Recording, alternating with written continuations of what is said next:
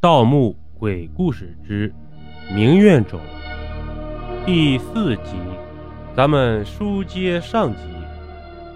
大饺子的声音预期而至，我连忙向面前的洞窜了过去。如果再晚一秒的话，只怕大饺子的手电筒又要照来了。就在我刚刚在洞里藏住身形的时候，那道光。扫过了洞口，紧接着，不远处的大饺子做出了一个搀扶的动作，像是在搀扶我一样。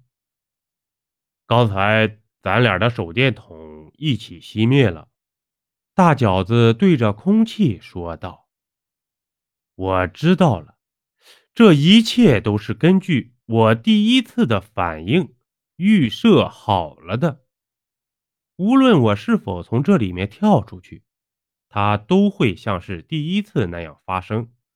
这是一个无尽的循环。这么说来的话，接下来我应该去看白骨观，之后就会有一只手来抓我的脸，再然后就会一切归于黑暗，鬼使神差般的。我点亮手电筒，照在了那口白骨棺上。这样一来，我这个角度正好能够看到即将出现的灵岩的脸。唰，白骨棺里的手伸了出来，抓了一个空。让我惊恐不已的事情出现了：这只手不断向外伸着，所碰触到的白骨竟然像是阳光下的白雪一样。融化掉了。紧接着，一个四肢僵硬的女人从白骨棺中钻了出来，是灵岩。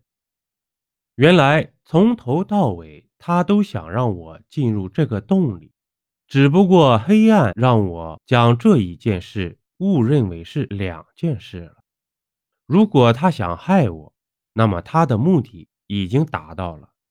但如果他不想害我的话，那么这又是为什么呢？灵岩继续拉着实际上并不存在的我的手，慢慢的向这边走来。紧接着，我发现眼前的事情有不对的地方。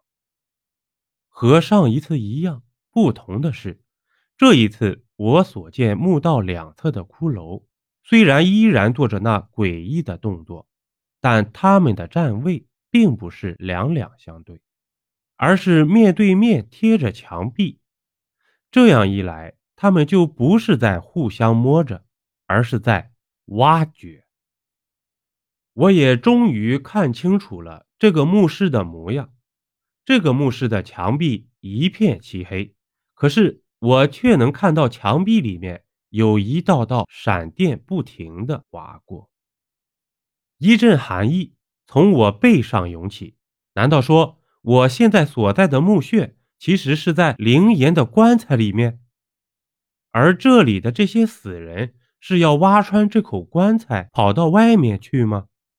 黄渤，我被惊得差点一屁股坐到了地上，因为这个声音是从我身后传来的。我强忍着心中的恐惧，回过了头。直勾勾地盯着这个突然出现在我身后的人，他是大饺子，也是灵岩。他的头被分成了左右两半，左边是大饺子，右边是灵岩。眼前人属于大饺子的半边脸，勉强笑了一下，另外的半边脸却根本没有动，表情显得怪异无比。但是他还是对我说道：“黄波，你愿意听我讲一个故事吗？”我慢慢向后退去，这个墓穴里面诡异至极，我很难分辨面前的大饺子到底是真是假，更无从猜测他想对我做什么。他见我没有明确拒绝，索性靠在洞壁上，慢慢的讲了起来。距离这里一公里外的村子叫明村，嗯，但是在一百年前，这个村子叫明月村。这个村子里有一个非常可怕的习俗，就是村里有人发现某个人快要死掉的时候吧，要把他抬到村中间的广场里，所有村民带上刀。一刀一刀把将死者活活剐掉。邀您继续收听下集。